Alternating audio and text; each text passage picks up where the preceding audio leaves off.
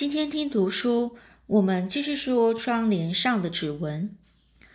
那这福尔摩斯呢，跟华生呢，来到了欧迪卡的住宅。那是一个新建的一种一栋两层楼的那个房子哦。这时这个时候呢，奈士德刑警队长正在警察厅里去呃延讯马克华伦吧。在住宅内外有两个警员是监视着，就在警员的引导下。福尔摩斯和华生两个人呢，从大门口走进会客室内，接着把楼上楼下所有的起居室、餐厅、厕所以及那个杀人现场的寝室都仔细的搜查了一遍。那个大的保险箱，还有弄着满桌子上、地板上的文件都保持原状，没有人移动过。可是我们在这里却什么发现也没有。福尔摩斯和管家雷克辛敦太太谈了有二十多分钟。也没有，也没有从这段谈话中找出半点线索来。而站在旁边的那两个警员在那里悄悄的议论着，说：“赖士德队长早就仔细的搜查过了，当然再查也查不到什么啦。”这神通广大的福摩斯这时啊，忽然陷入了绝望中，在他那张满面是侦探神经的脸上，露出了尴尬的表情啊。他捡起地上的纸片，一张又一张的看着，最后他捡起一张。一个大信封，翻过信封的内层来看，上面涂了一层厚蜡。他拿在手里打量了好一阵子。华生就在想，他或许在看这东西能有什么用吧。这事他大概真的要输在赖士德手里了。当这个华生正在暗暗焦急的时候，福姆斯站起身来，向一个大窗户那边踏大踏步走过去。哦，几幅褐色的窗帘好端端的挂着。福摩斯到处看了看，把窗帘向横里一拉开，就从敞就从这个敞着的窗窗口啊一跳下去，跳出去。这外面就是后院子了。地下的确留了一种有沉重东西拖过的痕迹。福摩斯低着头一路走了过去，就到了堆积木材的广场上。许多大大小小的木材都被这场大火烧焦了。至于消防队灌救之后，进水浸在这个水里的木材则发出一股难闻的味道。这时，其中一个警员向福摩斯提出一件事情：今天早上在这些灰烬里搜寻的时候，找出了四颗烧焦的这个纽扣。福摩斯就问：“那是什么纽扣呢？”这警员就说：“啊，我们把纽扣拿给了雷克辛顿太太看，他认出了这是欧迪卡衣服上的纽扣。”福摩斯又问：“呢，怎么看得出来呢？”警员就说：“因为在这四颗纽扣纽扣上啊，都有哈伊耶姆服装公司的商标。欧迪卡的衣服都是在哈伊耶姆公司定制的。”布姆斯说：“原来如此，华生，那你找到什么吗？”华生就说：“没有什么，也没有。你呢？也没有。回去吧。”福尔摩斯苦笑一下，就对那两个警员说：“奈斯德到这里来时，请你们告诉他。”福尔摩斯和华生都大失所望，垂头丧气的回去了。那斯德队长的判断看样子是完全正确的。福尔摩斯和这个华生回到了他们的寓所时，两个人是垂头丧气啊，陷入绝望的深渊中。连续搜查了两个地方，都没有找出半点线索来。具有超人一等侦探眼力的福尔摩斯，他的搜查向来是不会落空的。这一次。看他那闷闷不乐的脸色，就可以知道他什么收获也没有。这种情形，这个华生啊，他说他认为啊，还是第一次看到呢。于是呢，这个华生忍不住了，就问了：“你刚才说从马克华伦的母亲谈话里，多少看出一点这案子的真相？那真相到底是怎么一回事呢？”福摩斯听了，就不停的摇头说：“唉，无可奉告啊，我搜查现场根本没有发现什么。”所以那位老太太的话也没什么用处啊。华生就问啊：“那这次你真的要输在赖士德手里了吗？”这福摩斯说：“没办法，因为我根本找不到半点可以推翻赖士德的证据啊。”这华生就说：“这样看来，案子的真凶不就是马克华伦了吗？”这福摩斯就说：“是啊，就算他不肯招认，检察官一样根据证据而认定他有罪。”这样的话，势必要移送到法院了。这华生就问了：“那如果判决下来，会判死刑吧？因为这是杀人放火的残酷案件呢。这福尔摩斯就说：“那应该是这样吧？一个很有前途的青年律师，竟然会出这样荒唐的事。这迅速判案破案的这个赖士德队长，这一下一定又可以升官了。”他们就在这闲谈中呢，没精打采的挨过了一天的时间。看样子啊，赖士德是稳稳超胜算哦，稳超胜算就是一定会赢哦。到第二天早上九点钟啊，电话铃响啊，原来是赖士德打来的。福尔摩斯呢就拿起电话听筒放到耳边啊，就于是呢，这赖士德队队长的粗大声音就说：“福尔摩斯先生，是我啊，听出我声音来了吗？”他一口开口啊，就一种挖苦福尔摩斯的语调啊。福尔摩斯就大笑说：“哎呀，是不是马克华伦招认了呢？”哦，这福姆斯啊就这样说。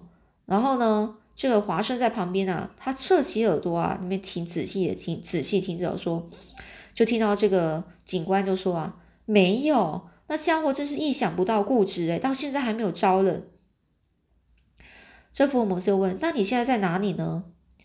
哦，那这警官就说啊。我在现场啊！我听说你和华生医生昨天到这里侦查过，都大失所望的回去，是不是呢？哦，这福摩斯说：“你说的很对。”这警官又说：“先生，你所想象的那个流浪汉到底在哪里呢？”这个福尔摩斯说：“不知道在哪里，下落不明啊。昨天你们到这里来搜查，又大失所望的回去，实在很抱歉。现在我又做了一次详细侦查，终于找到一个去。”确确凿证据啊？你怎么说啊？福尔摩斯呢？立刻整皱紧了眉头说：“那真的很棒啊！你找到什么证据吗？”哦，这警官就说：“大侦探，这一次你真的太差劲了。有了这个证据，马克华伦再也赖不掉了。我不想在电话里说，我还是请你过来看一看吧。好吧，我就好，我好呢，就马上看到福尔摩斯向我投降的样子啊。哦，他就这样挖苦了这个福尔摩斯啊。”好胜的福尔摩斯啊，难过的皱着眉头说：“好，那我就过去吧。”然后呢，就挂掉电话之后呢，福尔摩斯呢就跟这个华生呢，马上就坐车到欧迪卡家去了。这一路上，福尔摩斯啊，双手抱在胸前，一声不响。看那样子啊，这华生实在是很难过。这个赖士德队长和除了昨天见过的那两个便衣刑警之外，还带了三个穿制服的警员，他们一共总共是六个人哦。两个、三个哦，然后集全部都在凶杀现场的寝室里。那这警官呢，是一脸得意洋洋的说：“福尔摩斯先生、华生医生，两位都来了，好极了！来来来，你们来看这边哦。那两个褐色的窗帘呢，还是像昨天一样低垂在那里。到了窗前呢，赖世德就把窗帘呢向边上一拉，说：怎么样，先生，这东西你怎么说啊？”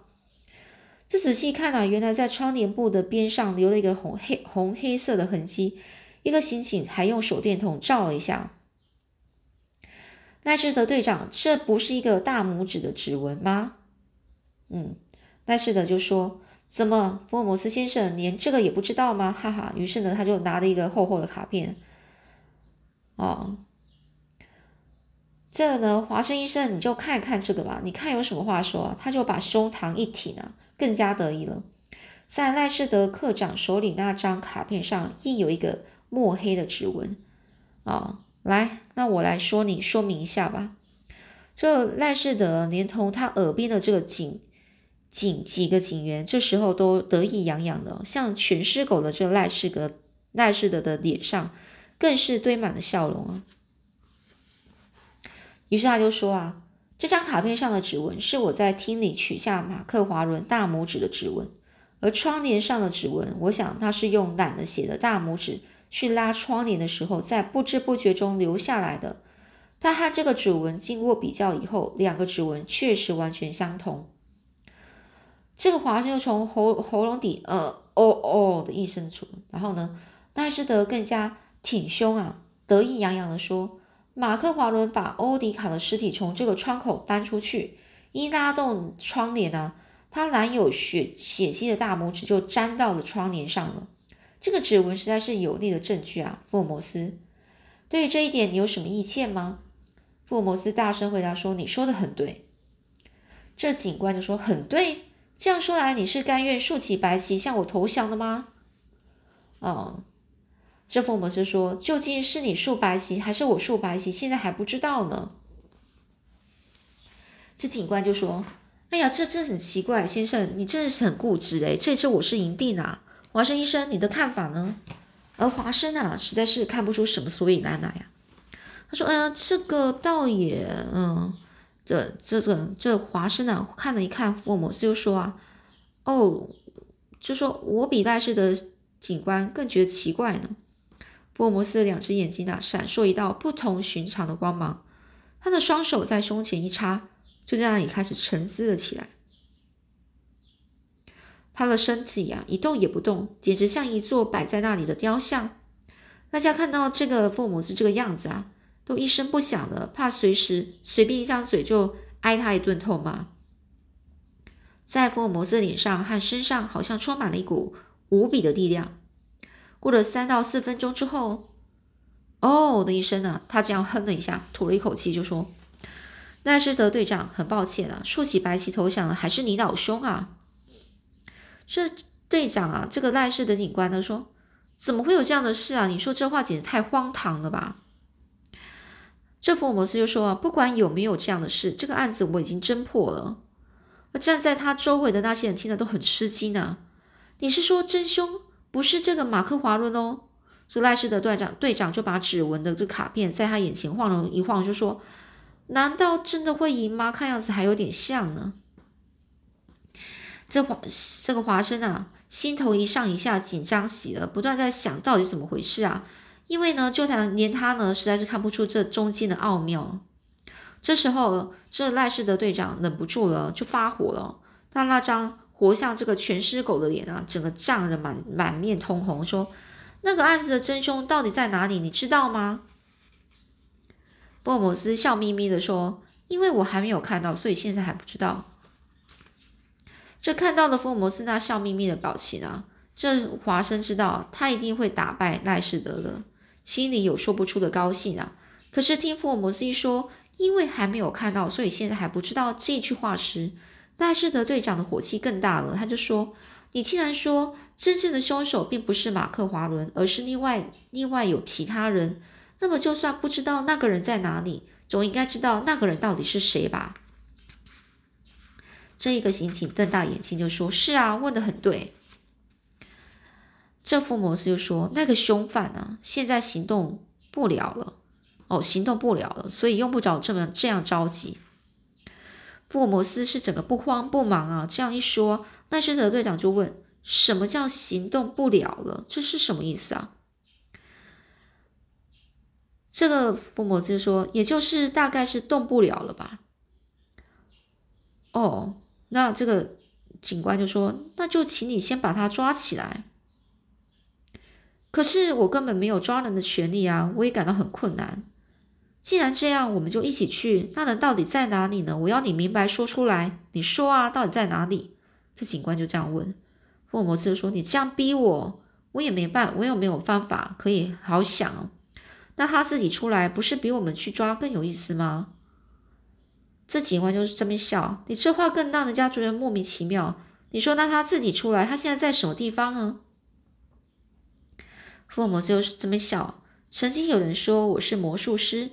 现在我就要使这个凶犯站在我们面前来，但我要赖士德队长以及各位警官在三十分钟内都要听我的话，照我的意思去行动。他这句这几句话真使人听得更加迷惘啊！就是迷惘，就是什么？就是迷惑的意思哦。站在这个福尔摩斯周围的那些警员和刑警，都像被卷进了烟雾里面，连连华生自己也觉得有点奇怪啊。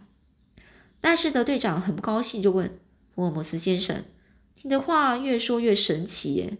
不过我要问一句，如果我们真的照你的话去做，那个凶手就真的会走到我面前来吗？”福尔摩斯就说：“要说一定也觉得有，我也觉得有困难呢。不过大概是不会有什么问题。”这警官呢就说：“这倒很有意思诶，从现在起三十分钟内，我们六个人就按照你的话去做。第一件要做什么事？”福尔摩斯说：“嗯，你就接受我的建议，我非常感谢。第一，第一件要做的事就是，我看到后面的小屋子里有好多稻草，我要你们搬两捆到楼上去。第二件事是什么呢？第二件事情到厨房去装满两桶水，也拿到二楼去。第三件又是什么呢？第三件事情就是大家都一起到二楼的走廊去，一听到我号令就一起大声吼、大声吼叫，然后一起呐喊，真是莫名其妙。不过我们听你的话就对了哦，这警官就这样讲哦。那就再也再好也没有了，就再好也不过了。现在呢，大家一起上楼吧。这满面笑容的笑容的这福尔摩斯经过了走廊啊，往这个宽阔的楼梯上走去。后面是这个富呃这个华生这跟这个赖氏的两个人哦，在后面就是刑警和三个警员。另外两个刑警，一个到后面的小屋子里去拿稻草，一个到厨房里去提水。楼上的走廊也很宽敞。站在走廊中央的这副摩斯对着那个稻草和水上来的拿水上来的两个警员说：“这样很好，把这两捆稻草啊放在走廊的中央，注意不要让它碰到两边的墙壁。把这两桶水也放好在稻草的旁边啊，这样就可以了。谢谢，华生，你身边有火吗？哦，有啊。哦，华生就说有。来，请你在这稻草堆上点起火来吧。”这华生听了是非常吃惊，就回答他说：“哎，你这放火是犯法的啊！”福摩斯说：“我怎么会叫你做犯法的事啊？这位干练的赖氏德队长还有这几位刑警不是都在这里吗？你就放心吧，把火点上去。”福摩斯又玩起魔术来了。这时候呢，这个华生就想啊，我倒要看看他到底又在玩什么把戏。